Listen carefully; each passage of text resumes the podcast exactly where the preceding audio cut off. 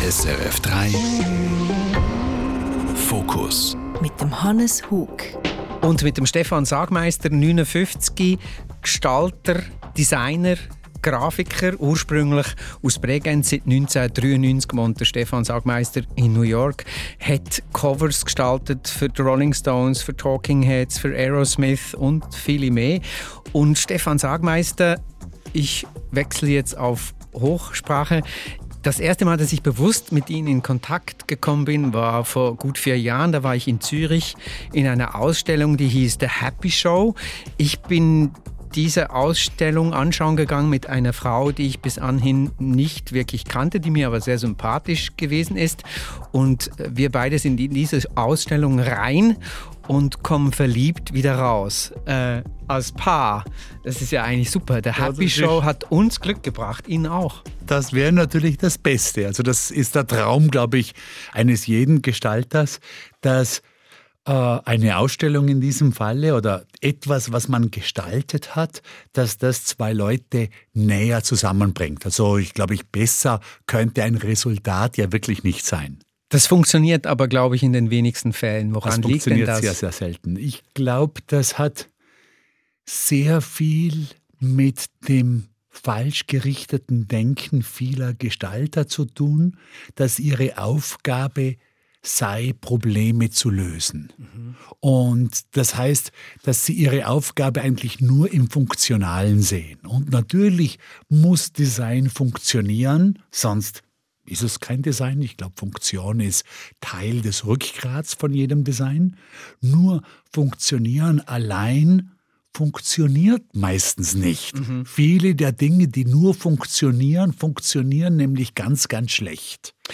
Sie sagen das in einem Land, das äh, sehr viele Gestalter hervorgebracht hat. Also. Max Bill, Sie kommen aus Österreich, mhm. Adolf Loos, der Architekt, mhm. Gestalter, mhm. das Ende des Ornaments. Also man mhm. darf nicht Dinge machen, die einfach äh, opulent sind. Und mhm. also woher kommt denn eigentlich unser Misstrauen gegenüber dem Begriff oder der Idee des, des Schönen, der Schönheit? Ja, das ist interessant. Also vor allem mit den beiden Leuten, die Sie gerade angesprochen haben, also Loos und Bill. Mhm die beim Los sicher war ja einer der absolut ersten, die überhaupt mal das Ornament eingegriffen haben, oder mit seiner berühmten Schrift Ornament und Verbrechen, äh, wo er das ja, äh, 1910 eigentlich gleichgestellt hat, mhm. die beiden Sachen. Äh, Bill natürlich als Schüler des Bauhauses auch lange auf dieser Schiene und interessanterweise sind aber beide sehr stark darauf gekommen, dass es ohne der Schönheit nicht gehen wird. Da vom Bill habe ich ja einen Vortrag an die Schweizer Designer gesehen, wo er sagt, also wo er denen irgendwie die Leviten liest in den 50er Jahren und sagt, also wir sind einfach draufgekommen, es geht nicht ohne die Schönheit und wir müssen die Schönheit auf mindestens die gleiche Ebene heben wie die Funktionalität, weil natürlich die Schönheit selber schon eine Funktion ist. Beim, der, beim Los war es noch früher, der, von dem habe ich einen Brief von den 30er Jahren von, äh, an die Firma Lobmeier, wo er die, die, die Gläser, Gläser, abliefert. Ja, ja. und da dazu sagt er, also die, äh, er kann sich dann vorstellen, dass in späterer Zeit auch noch Ornamente darauf gemalt werden, auf diese Gläser oder eingeritzt werden. Äh, das vom Autor von Ornament und, Ornament und Verbrechen. Das heißt eigentlich, die Suppe wird nicht so heiß gegessen, wie sie gekocht wird. Ich glaube, das war 1910 braucht es da einfach einen radikalen Schnitt, das verstehe ich auch total, der sich abgegrenzt hat gegen das 19. Jahrhundert, gegen diesen Historizismus, der ja vor allem in Wien, aber natürlich auch in der Schweiz äh, extremst populär war, wo einfach aus der Vergangenheit gestohlen wurde, was halt so gegangen ist und eigentlich auf einen, auf eine eigenen Zeit, auf einen eigenen zeitgenössischen Ausdruck einfach verzichtet worden ist. Und das ging natürlich nicht. Das verstehe ich auch absolut. Also eine Erneuerung. Das, eine Erneuerung. Und, und das alte Abstoßen. Ja. Sprechen wir über die Gegenwart, nicht über die Vergangenheit, sprechen wir über Sie. Ähm, ich möchte aber erst in Erfahrung bringen, wie es Ihnen denn geht. Also in dieser Zeit, in der wir leben, mit diesen aktuellen Verwerfungen, also die Pandemie ist nicht vorbei, ein Krieg äh, ist ausgebrochen, wurde vom Zaum gerissen. Äh, in, inwiefern kann man da überhaupt von Schönheit sprechen? Viele Menschen sagen ja, es gibt durchaus Wichtigeres als Schönheit in diesen Momenten. Wie sehen Sie das? Also das ist natürlich schon so, dass wir Grundbedürfnisse haben. Und das ist einmal das Atmen und das Essen und ein Dach über dem Kopf zu haben. Jetzt ist natürlich so, dass wenn ich jetzt gerade frisch obdachlos geworden bin, dann brauche ich natürlich zuerst ein Dach über dem Kopf. Und das ist egal, wie das ausschaut. Na, das glaube ich nicht. Ja, das ist, also ich glaube, dann fängt's, dann dann fängt es schon an zu brodeln. Mhm. Weil es natürlich ein Unterschied ist, ob ich in einem Flüchtlingslager sitze, das mit einem Gestaltungswillen oder mit Schönheit im, beim, im Ziel gebaut worden ist, oder ob ich in einem rein funktionalen äh, Flüchtlingslager sitze. Und das lässt sich auch, also das ist jetzt nicht nur meine Meinung, sondern das lässt sich auch wissenschaftlich beweisen, dass wir uns anders fühlen in schönen Umgebungen und uns auch anders benehmen. Gibt es viele, viele Beispiele, äh, also nicht nur Untersuchungen, sondern auch, weiß ich auch aus meiner eigenen Lebenserfahrung, kann ich da mhm. einige Beispiele auf, aufzeichnen. Also da fängt schon an, weil die, die Schönheit wirklich etwas ist, auch wiederum wissenschaftlich beweisbar, das zutiefst in uns drinnen sitzt. Das also nichts, das wird ja oft mit der Oberflächlichkeit verwechselt. Ah, genau, das ist Schön, Schönheit, das, das ist, ist schöner Schein. Ja, das mhm. geht nur an die Oberfläche, aber mhm. das ist nicht so. Also das ist wirklich Teil von dem, was es ausmacht, Mensch zu sein. Und das betrifft uns, ob wir uns in einem Flüchtlingslager äh, befinden oder ob wir uns in einem Schloss befinden. Das hat also äh, äh, das hat wirklich mit, viel mit dem zu tun, wer wir sind. Sie haben vorhin gesagt, ich habe aus meiner eigenen Arbeit auch Beispiele. Ich mhm. vermute, eines der Beispiele ist eine Fußgängerunterführung in, in Brooklyn. ja. Erzählen Sie mal davon. Ja, ich meine, das war äh, eine, eine, Auftragsarbeit. Ein Kunde von uns, äh, äh, das war bei ihm auf dem Gebiet. Also das heißt, äh, die Gegend heißt Dumbo, down underneath the Brooklyn Bridge, äh, war früher industriell, war im Prinzip allen egal, ist jetzt aufgeräumt, viele Bars, viele Restaurants, äh, äh, Wohnungen. Äh, also auch gentrifiziert, wie man gentrifiziert, so sagt. absolut. Mhm. Mit äh, vielen Büros, Büroflächen auch. Und da gab es eine Unterführung unter, unterhalb des Brooklyn Queens Expressways. Und die Unterführung da haben die Männer immer gerne gepinkelt am Abend, wenn sie aus der äh, Bar kamen, mit, dem, mit den Folgen, es seit dem Morgen wahnsinnig gestunken hat. Mhm. Und unser Kunde wollte da was dagegen tun. Es gab ein kleines Budget. Wir wollten jetzt nicht unbedingt ein riesengroßes Schild dahinstellen, das sagt, Männer hier nicht hinpinkeln. Und da passiert ja meistens das Gegenteil, oder? Eh, und, äh, und es wäre hässlich gewesen. Darum haben wir gesagt, okay, wir malen die Unterführung an und haben ein sehr ornamentales, sehr kompliziertes Yes auf eine der riesigen Wände. Ich glaube, die Unterführung ist, wenn man sich das vorstellen kann, die wird so 30 Meter lang sein und ungefähr fünf bis sieben Meter hoch. Äh, also eine dieser Wände war ein riesiges ornamentales Yes für die Fußgänger, damit die was zu sehen haben. Und auf der anderen Seite ein grafischeres Yes, damit, wenn man mit dem Fahrrad oder Auto durchfährt, auch noch irgendwas hat. Aber es hieß nur Yes, sonst gar nichts. Mhm.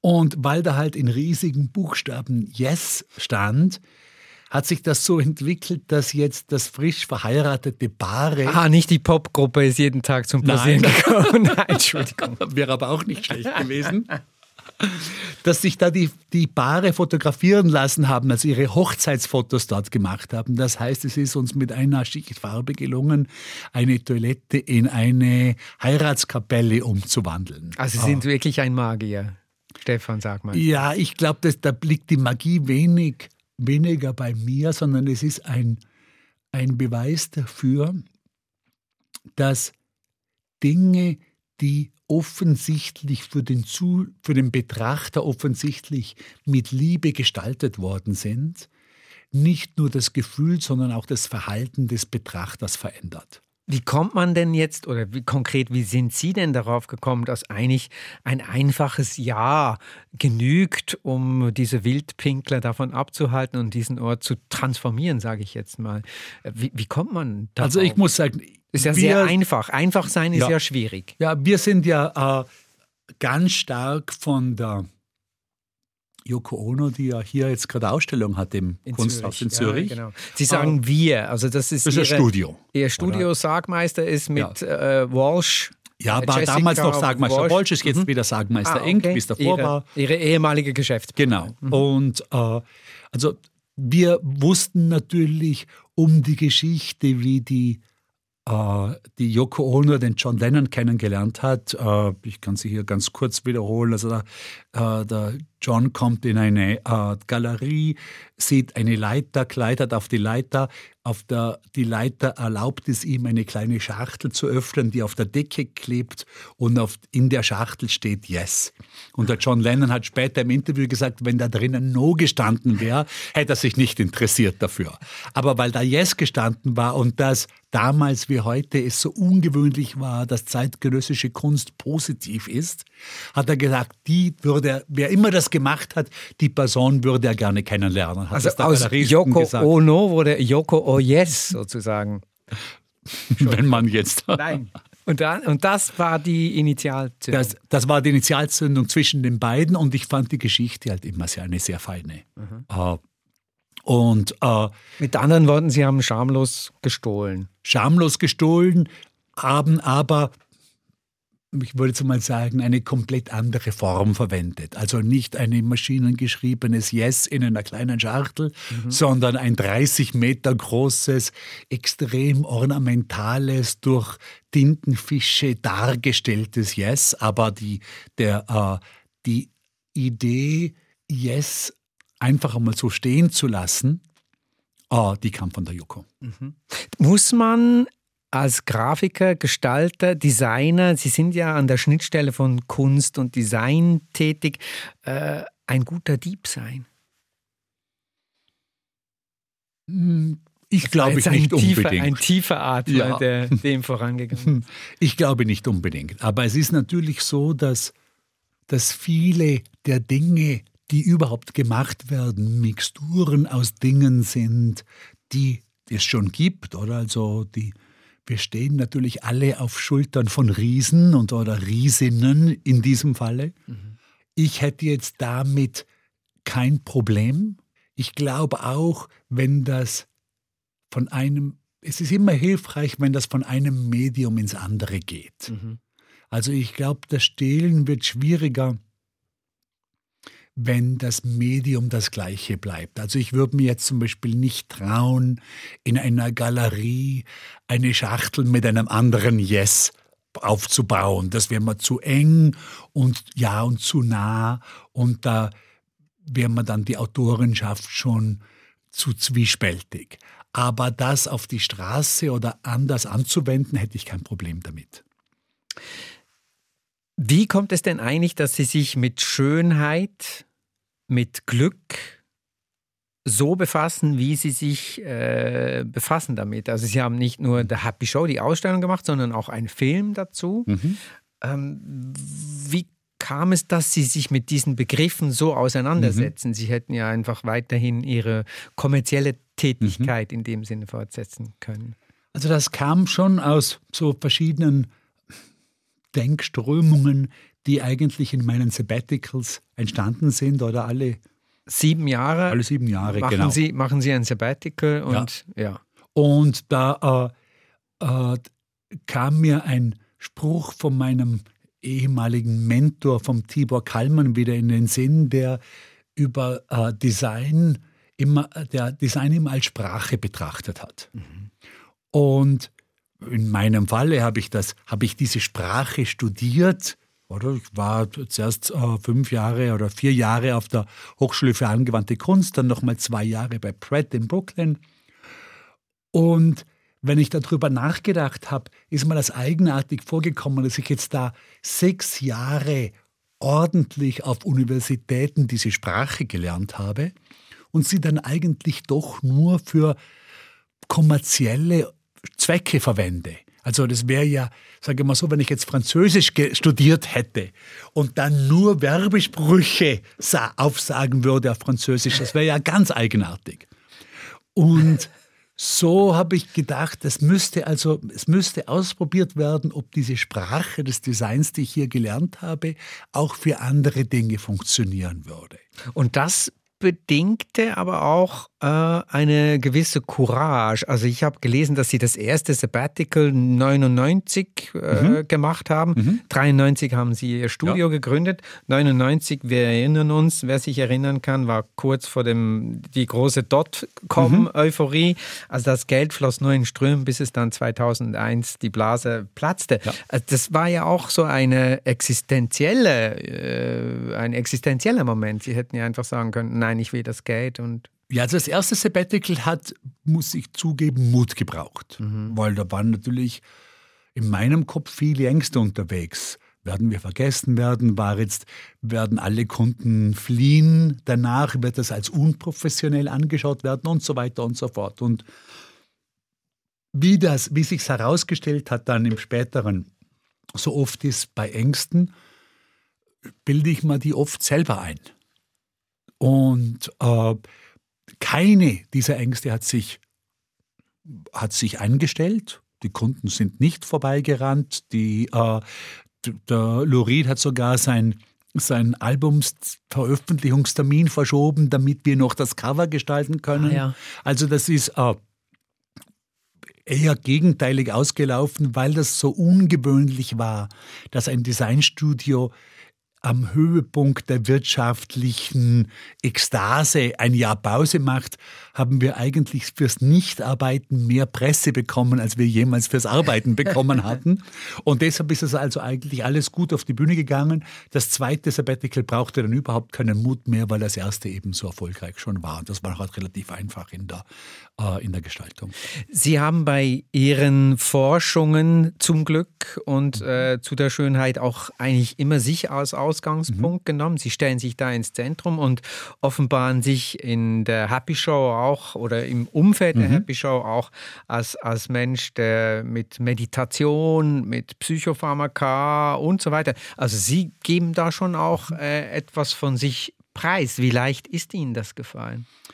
Meine, das Ganze kam im Prinzip aus der Recherche für die Happy Show, weil äh, da habe ich natürlich viele Bücher gelesen, die besten, die besten Autoren dieser Bücher dann auch angeschrieben und manche oder relativ viele kennengelernt. Mhm. Und bei den Büchern ist mir aufgefallen, dass, wenn ich jetzt irgendwas Wissenschaftliches gelesen habe, dass immer, wenn der Wissenschaftler irgendwas an sich selber ausprobiert hat oder aus dem eigenen Nähkästchen erzählt hat, ist es viel interessanter geworden.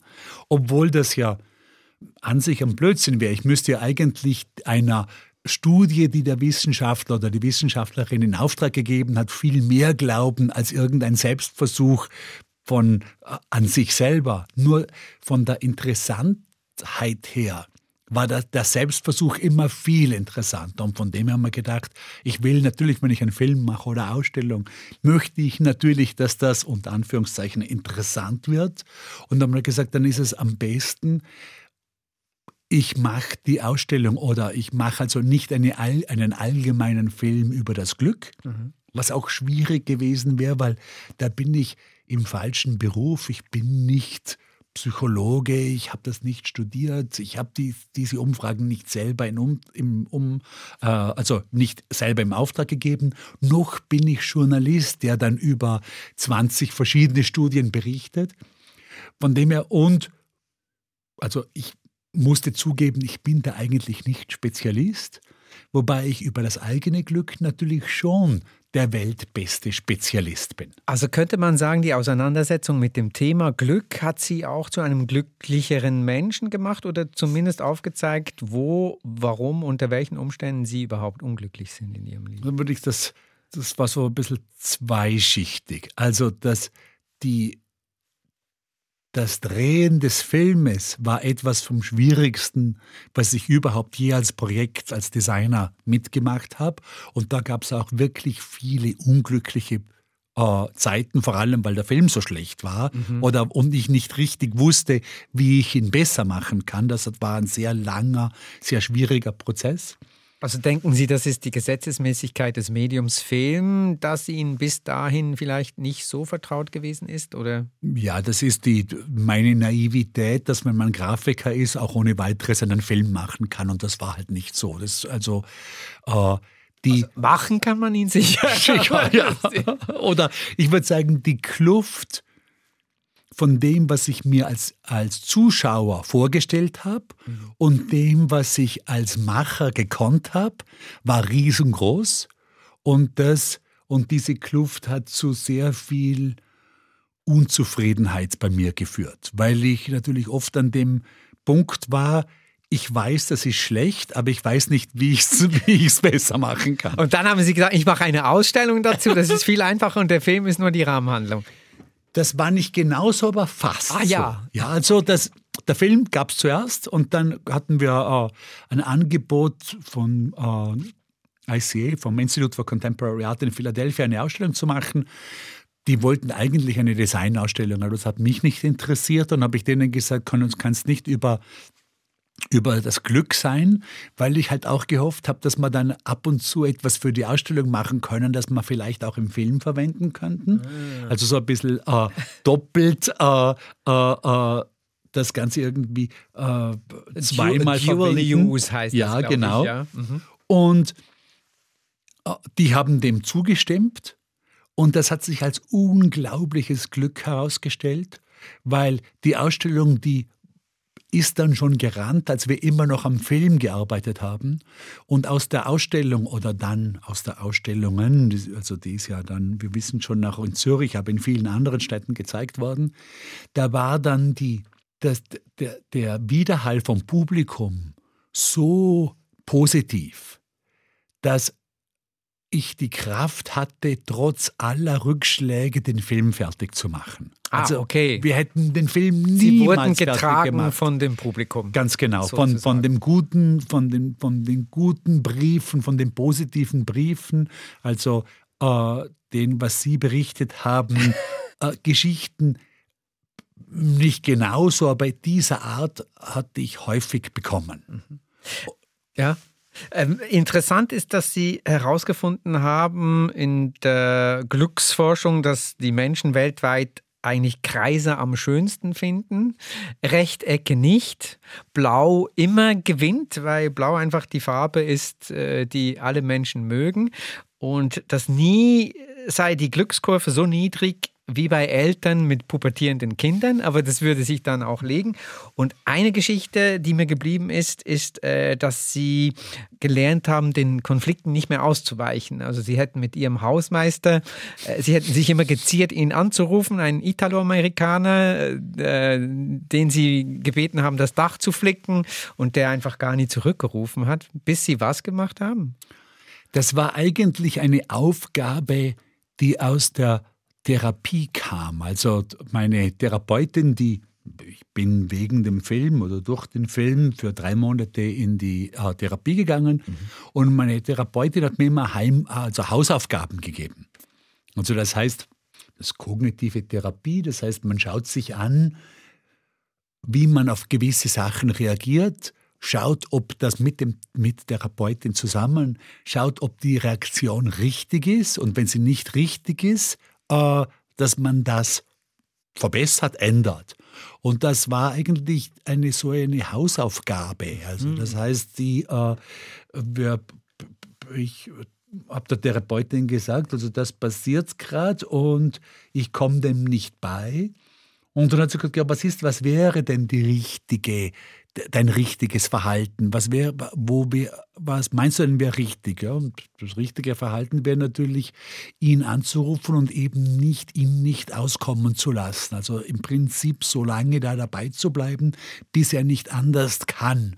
Und das hat dann auch, das hat zu dem geführt und das haben wir auch gemacht und ich hatte eine Rep also außerdem, dass es funktioniert hat, auch ein repariertes Dach danach. Also dranbleiben lohnt sich tatsächlich. Das, äh, das ist eine interessante Sache, weil das wusste ich natürlich auch davor schon. Ah. Und das ist, glaube ich, bei vielen Dingen so, also gerade wenn es aus der Glückstherapie kommt, auch natürlich äh, ist auch eine Schwierigkeit beim Betrachten unseres Films, beim Happy Film, ist, dass ich habe ja viele der Dinge, die ich durch den Happy Film wirklich verstanden habe, schon davor gewusst. Nur hat mich der Film dazu gezwungen, die nicht nur zu verstehen, sondern sie so zu verstehen, dass ich sie zumindest für eine Zeit verinnerlicht habe. Okay, also anwenden. Wirklich angewendet und dadurch, dass die Anwendung gut funktioniert hat, dann auch wirklich verinnerlicht. Mhm.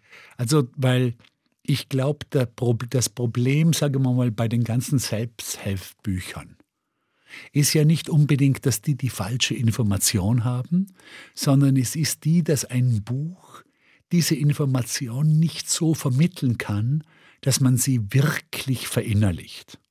Deshalb die viele der Therapeuten. Sie haben sich jetzt gerade unglaublich viele Feinde geschaffen, die Ratgeber veröffentlichen. Aber ja, gut. Aber ich glaube, der Grund, der Hauptgrund, wieso kognitive Therapie auch wissenschaftlich besser funktioniert, wie ein Selbsthilfbuch zu lesen, mhm. ist ja nicht, weil die Therapeuten so viel gescheiter sind wie die Autoren dieser Bücher, sondern weil die Therapie halt enger beim Menschen ist und das irgendwie die Chancen, das zu verinnerlichen, größer sind.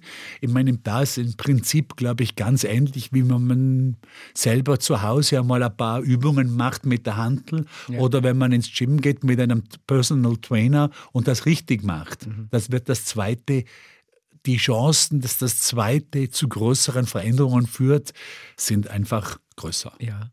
Wie glücklich macht sie Musik? Es kommt drauf an, aber insgesamt würde ich jetzt mal sagen, von den Künsten ist die Musik bei mir sicher die, die die größte Stimmungsveränderung hervorbringen kann und auch die, die mich emotional am meisten, am, am, am engsten berühren kann. Mhm. Ich frage das natürlich, um eine möglichst elegante, die jetzt nicht elegant ist, Überleitung zu finden zu äh, einem Musikstück, das Sie sich ausgesucht haben. Und zwar ist es von Lou Reed, Set the Twilight Reeling. Was gibt es dazu zu sagen? Ja, der Lou ist ohne Voranmeldung bei uns im Studio mal vorbeigekommen. Ich habe es ja gar nicht geglaubt, als der Dorn nach Hauf telefoniert hat, dass er jetzt einen Lou Reed vor sich hat. Und der wollte dann auch ein äh, ein Cover für, äh, für äh, äh, diese Schallplatte. Und ging, da ging es darum, dass er als frisch Verliebter, der gerade die Laurie Anderson äh, kennengelernt hatte, ein ganzes Album oder viele Lieder dieses Albums für sie geschrieben hat. Und sein Brief an uns war, dass er eigentlich jetzt seine Dark Prince Persona eher ablegen wird und da, und da eigentlich eine viel leichtere oder viel hellere Version von sich zeigt. Und Set the Twilight Reeling, da geht es darum.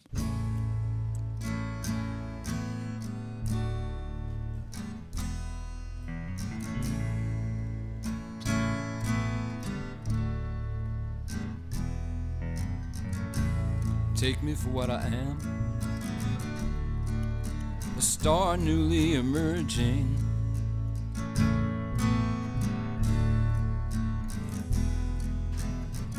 Long simmering explode. Inside the self is reeling.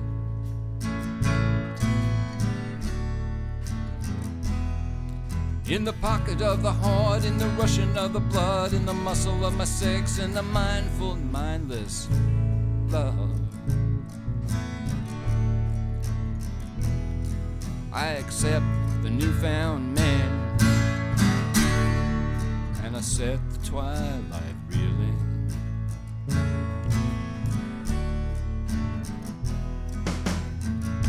At 5 a.m., the moon and sun sit set before my window.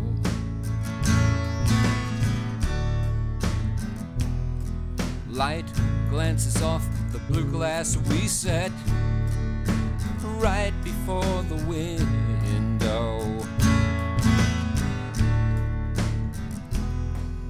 And you who accept in your soul and your head what was misunderstood, what was thought of with dread, a new self is born, the other self dead. I accept the newfound man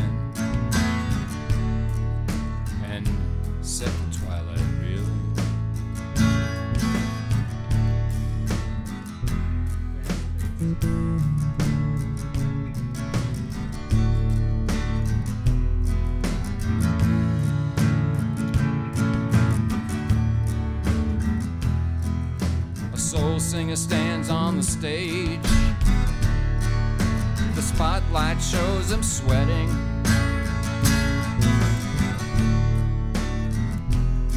He sinks to one knee, seems to cry. The horns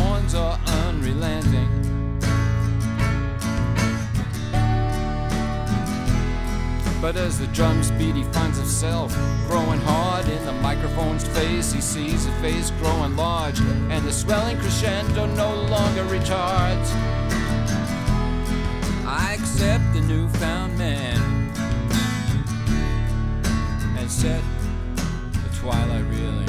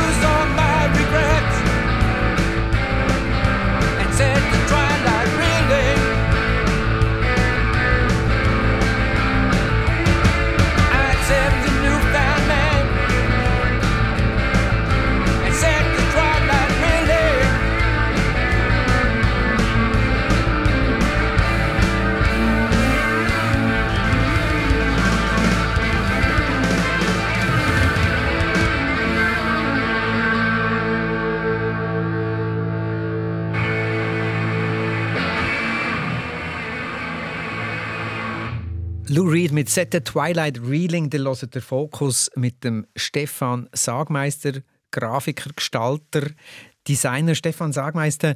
Wir haben jetzt das Musikthema eröffnet und ich glaube, Musik ist schon ein sehr bestimmender Teil auch in Ihrem Wirken, in Ihrem Werk, in Ihrem Leben.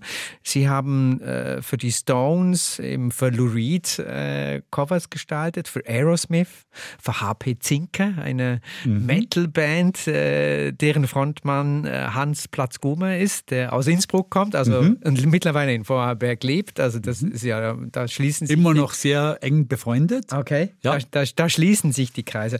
Ähm, Lou Reed hat über sie gesagt, wäre Stefan ein Film, hätte er fünf Sterne. Äh, es, es scheint, sie hätten einen Fan gefunden.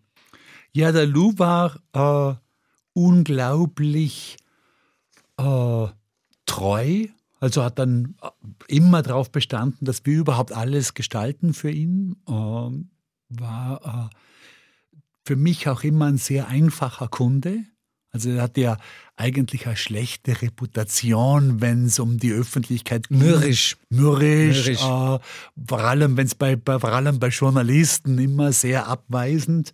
Äh, das war bei den Covers überhaupt nicht so, weil der Lou hat die Covers als Teil der Musik empfunden. Mhm. Und für das von dem her war ich für ihn eigentlich Teil der Herstellung der, äh, des, des, Albums, das ihm natürlich wahnsinnig am Herzen war. Also eigentlich gleichberechtigt. Ja, also mhm. wir hatten, ich hatte nur gute äh, Erfahrungen mit ihm. Mhm. Äh, bis zu dem Punkt, wo ich sogar gedacht habe, was haben denn die ganzen Journalisten? Also das ist ja, wo, wo kommt denn das her, diese Reputation? Bis ich dann irgendwann einmal, ich glaube, es war in einem deutschen Rolling Stone ein Interview mit ihm gelesen habe, wo ich ihn schon gut gekannt habe, wo der erste Satz im Interview war, das ist das Kreuz, das ich tragen muss, dass ich mit Deppen arbeite, die Arschlöcher wie dich zu mir vorlassen. Das war der erste Satz zum Journalisten. Ja, das schön. gewusst. Willkommen. Willkommen im Kosmos des Lou Reed, der Anfang diesen Monats, dieses Monats 80 Jahre alt geworden wäre. Mhm. Aber ja, seine Musik äh, ist glücklicherweise unsterblich. Es ist interessant, dass Sie auf Bildern und auch als Sie vorhin im Radiostudio aufgeschlagen sind, Sie haben auch so ein bisschen diesen Habitus dieses, dieses Popstars. Also nicht im übertriebenen Sinne, aber man würde sie auch in diese Kunstszene, Musikszene verorten können.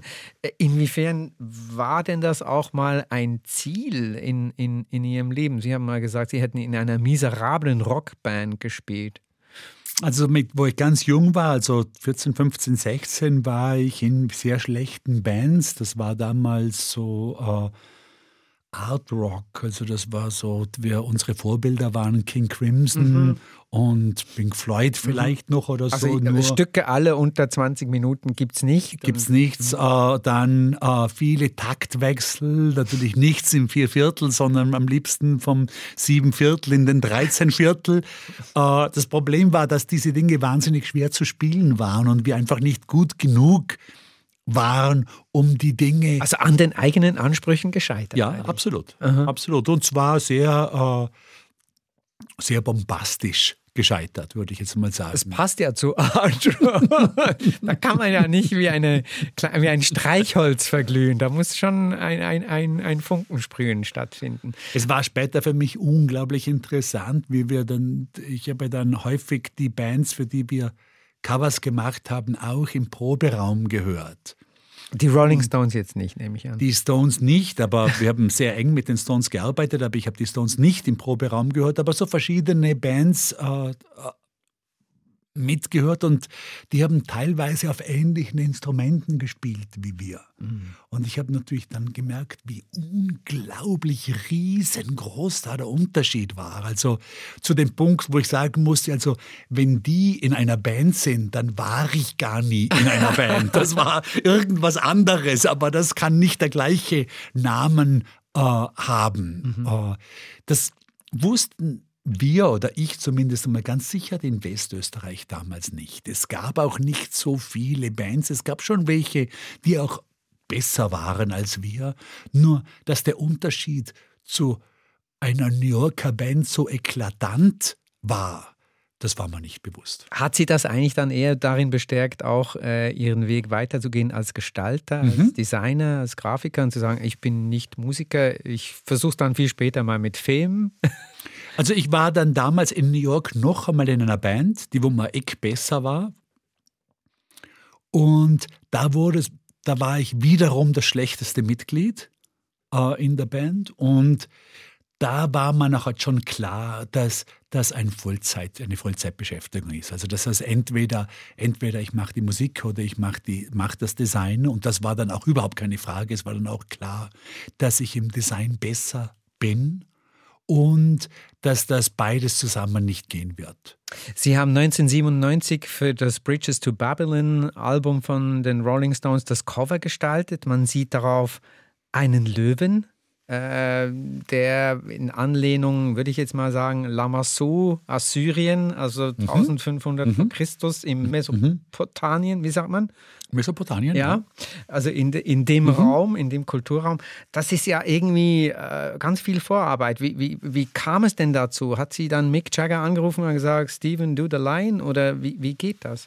Also ich habe den äh, Mick Jagger und den Charlie Watts äh, in Los Angeles getroffen die hatten, also ich glaube, deren Management hat sich 200 Portfolios angeschaut von verschiedenen Firmen von, aus der ganzen Welt und die haben dann, glaube ich, zehn dem Mick Jagger weitergeleitet und der hat ein paar von denen getroffen.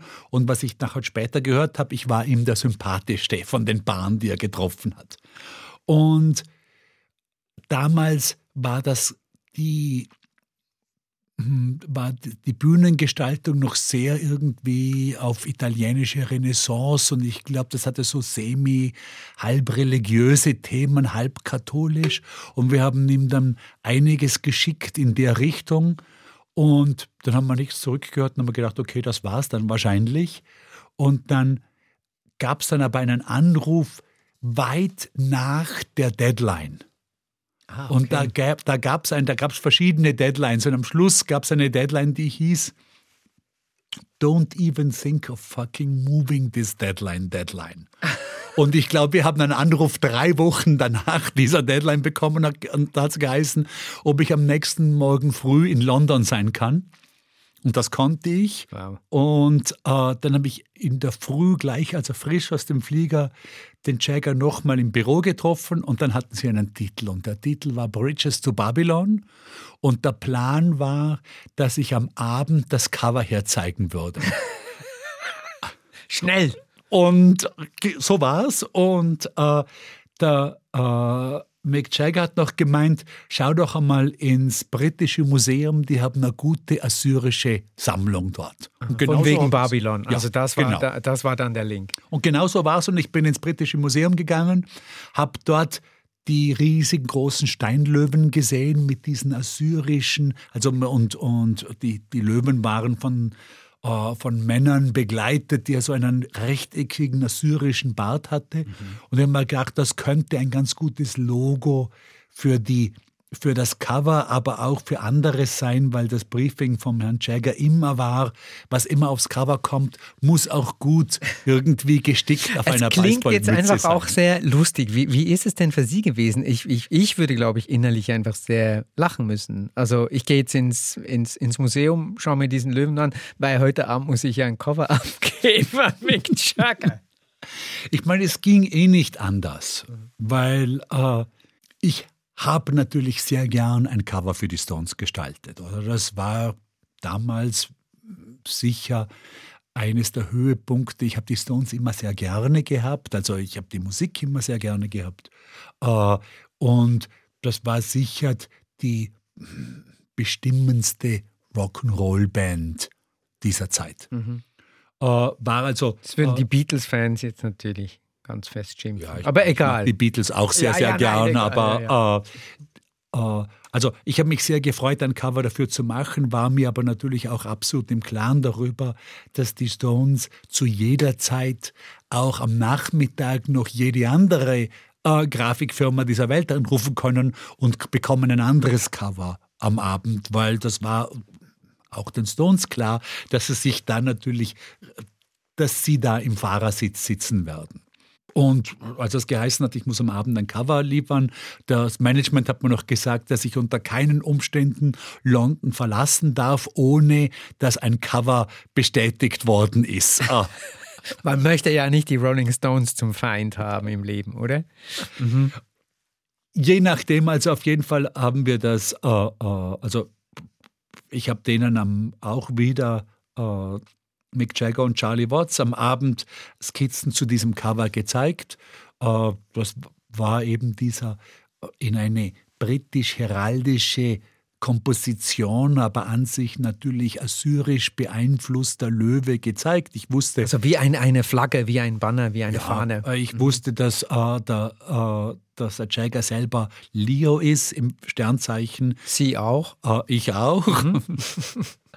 äh, und wusste, dass man aus diesem Ding natürlich allerlei Merchandising-Artikel auch machen kann. Das hat mich irgendwie gewundert, dass es dem Jagger doch auch um dies ging, also sehr wohl um finanzielle Aspekte. Ich hätte mir gedacht, wenn man angelangt ist, dass man ein Schloss in England und eines in Frankreich besitzt und Townhäuser in verschiedenen Städten. Aber Mick Jagger hat vermutlich schon 1997 gewusst, dass die Stones mehr Geld mit Merchandising verdienen als mit ihrer Musik. Oder? Offensichtlich. Ja. Offensichtlich. Also das, ja. das scheint so ein bisschen. Ja, äh, ja, ja, und die Stones sind natürlich sehr on top of this. Also die verkaufen natürlich im Stadion, äh, wie ich dann auch später in Zürich gesehen habe, ich glaube im Durchschnitt an jeden, an zwei von drei Leuten irgendwas und an jeden dritten etwas Neues. Und Weil Sie so haben auf jede verkaufte Mütze dann ein Promille.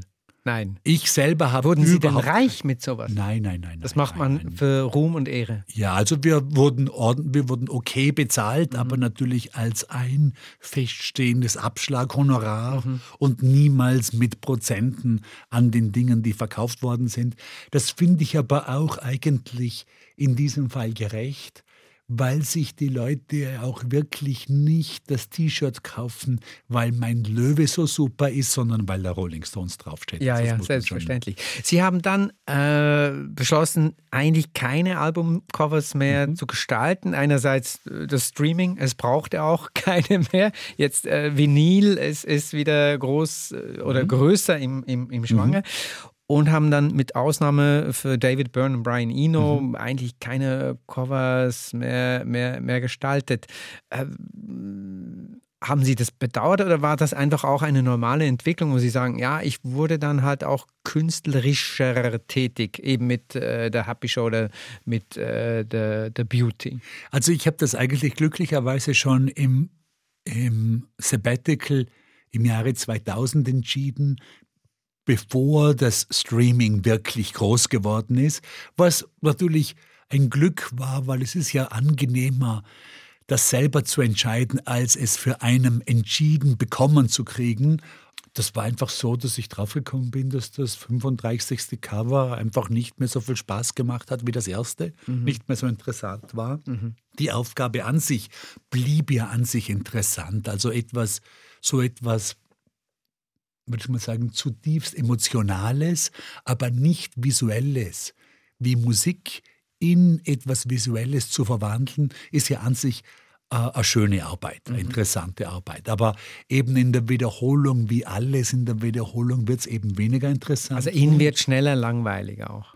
das ist auch so. Ja. ja. Sind Sie ja. jemand, der Frills braucht oder? Ja, schon eher. Also wäre ich jetzt auch von den Therapeuten so eingestuft worden. Sie haben mit 13 Jahren angefangen, ein Tagebuch zu schreiben. Ja. Können Sie sich erinnern an den Eintrag damals oder einen der Einträge? Müsste ich nachschauen, aber es gibt sie noch, die Bücher. Ah, okay. Natürlich. Ja, also es gibt sie noch. Und Sie haben es aber wieder angefangen zu praktizieren, vielleicht auch im Zuge der Recherche zu den Arbeiten. Also Schon viel früher. Sie schreiben immer noch Tagebuch. Ja, also ich Was hab haben Sie heute eingeschrieben oder gestern? Heute jetzt nicht, aber ich, hab, äh, ich schreibe es meistens am Samstag, also Ende der Woche, und schreibe im Prinzip, das ist jetzt, ich glaube, wäre für Außenstehende gar nicht so interessant, was ist passiert in der Woche, was hat funktioniert, was hat nicht funktioniert. Äh, ich glaube, am interessantesten für mich ist, ich mache es nicht so häufig, aber ich glaube, das, was, was es bringt, ist, dass ich hier und da, wenn ich im Flieger sitze oder so, einmal durch ältere Eintragungen durchlese. Ich schreibe das jetzt auf dem Computer, damit es gut lesbar ist. Und dann sehe ich hier und da, dass ich Dinge verändern möchte und bin dann nur ganz überrascht. Ach, das habe ich schon vor fünf Jahren wollte ich das verändern und habe es immer noch nicht gemacht. Ich drehe mich im Kreis. Aber der Kreis wird ja weltweit auch als die schönere Form empfunden als das. Rechteck, oder? Oder nein, das ist, natürlich, das ist schon sehr salopp jetzt gewesen. Aber ja, also ist, ist das etwas, was Sie auch frustriert oder werden Ja, Sie und da dann- milder? Und dann, dass ich dann sage, okay, das möchte ich jetzt schon so lang verändern? Vielleicht habe ich jetzt dann doch die Kraft oder setze jetzt doch die Punkte, dass ich das wirklich verändern kann. Mhm. Also von dem her glaube ich sehr hilfreich. Und auch, ich schreibe ab und zu was ins Tagebuch, was man, da schreibe ich einfach so, was sich dann im Nachhinein als wertvoll herausstellt. Also dass ich, aus dem ich was machen kann oder so. Also zum Beispiel unsere ganze Serie, die dann auch einmal eine Ausstellung oder auch ein Buch geworden ist, Things I've Learned in My Life so far, kam eigentlich aus Tagebucheintragungen. Ah, okay. Sie sind, Sie haben vorhin geschildert, äh, Fliegen, Sie sind viel unterwegs, die letzten beiden Jahre nicht vielleicht so oft, jetzt ja. nicht so oft. Ähm, Sie kommen ursprünglich aus Bregenz, äh, aus mhm. dem Hause Sargmeister. Also Ihre Familie betreibt da äh, mehrere, Ihre Brüder mhm. betreiben da mehrere Läden äh, mit Damen- und Herrenbekleidung. Mhm. Inwiefern war dieses äh, Bregenz, Wien, New York äh, rumreisen, war das war, es Ihnen in Bregenz oft auch zu eng oder ähm, wäre das gar nicht ein Thema? Sie haben zumindest die, die, die, die äh, das Logo gestaltet äh, der Firma Sargmeister. Also ich würde es mal so sagen, als ich in Bregenz aufgewachsen gewachsen bin, war natürlich Bregenz eine viel langweiligere Stadt, wie das heute ist. Oder? Wenn ich mir heute Bregenz anschaue, jetzt, wie gesagt, die letzten zwei Jahre war ich nicht so oft dort, aber sonst bin ich häufig dort. Das ist eine sehr, sehr schöne Kleinstadt am See, äh, äh, äh doch äh, im Voralpengebiet. Sie haben sich jetzt wahnsinnig bemüht, das schön zu umschreiben. Es war einfach stinklangweilig damals. Absolut. Und darum ja, mussten total. Sie weg. Es, ja. war gar nicht, es war gar nicht eng. Also war das, war, das war auf jeden Fall so. Und ich hatte auf jeden Fall auch als 14-, 15-Jähriger immer das Bedürfnis in eine, in eine, es hat mich immer in eine größere Stadt gezogen. Das war als 14-, 15-Jähriger, wo man auch mit der Vespa gefahren ist, war das dann München.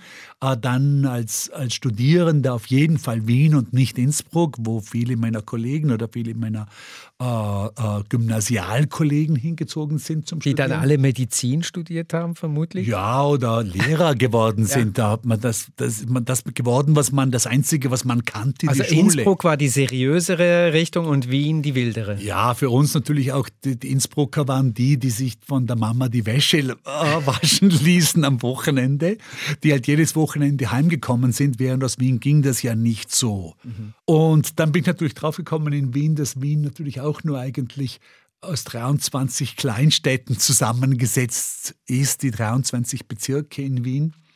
Und bei einem Nachmaturandenbesuch mit meinem Schwager bin ich noch einmal nach New York gekommen und da hat es gleich gefunkt. Das da haben Sie sich verliebt? Gleich. Ja, absolut. Sozusagen. Ja, also das war sicher so äh, zum ersten Mal New York sehen. Das war damals 1981, also in einer wilden Zeit von New York, oder? Mit sehr hoher Kriminalität, aber trotzdem, das war schon so ein, da möchte ich einmal wohnen. Da wohnen Sie jetzt seit äh, 1993, mhm. haben Sie auch da äh, Ihr Studio. Wir sind eigentlich bereits am Ende unseres Gesprächs angelangt. Das ging sehr schnell. Wir spielen gleich noch Dark Side mit Hard, aber ich möchte zum Schluss noch eine Frage stellen. Und zwar habe ich zu Beginn mal gesagt, die Verwerfungen, Pandemie, Krieg und so weiter. Was vermag Schönheit zu leisten in diesem Kontext? Also jetzt im allgemeinen Weltgeschehen glaube ich, dass die Schönheit unglaublich unterschätzt wird, wenn es um Nachhaltigkeit geht. Weil es ist natürlich so, dass schöne Dinge, wurscht was es ist, ob das Architektur ist, viel lieber repariert und hochgehalten wird, oder? Das nachhaltigste Gebäude der Welt ist das Pantheon in Rom, mhm. seit 2000 Jahren un, un, uh, ununterbrochen in Verwendung. Ich glaube, da kann Schönheit uh, noch viele große Beiträge leisten, weil wenn zum Beispiel sehr schön gebaut wird, muss dieses Haus auch nicht abgerissen werden, wie die ganzen Wohnblocks der 70er und 80er Jahre, die dann vielleicht 15, 20 Jahre überlebt haben und dann mit Dynamit wieder zerstört werden mussten, weil halt niemand drinnen wohnen wollte. Also wo sich die Leute wohlfühlen, da ist es meistens auch schön. Absolut. Gut, dann wünsche ich uns, Ihnen, mir und uns allen in diesen Zeiten mehr denn je viel Schönes, im, im wahrsten Sinne des Wortes. Wunderbar. Dankeschön. Und bedanke mich für das Gespräch. Danke. Dankeschön. Das war der Fokus mit dem Gestalter, Designer, Künstler Stefan Sagmeister. Mein Name ist Hans Hug. Fokus gibt es zum Nachhören und Weiterempfehlen unter srf.ch/audio.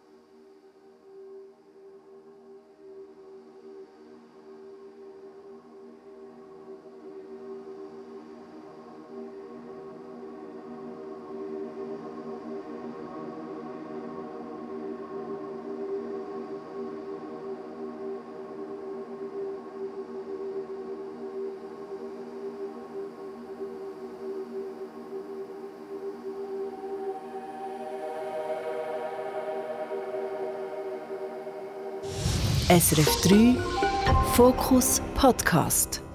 Alle Tags auf srf.ch/audio.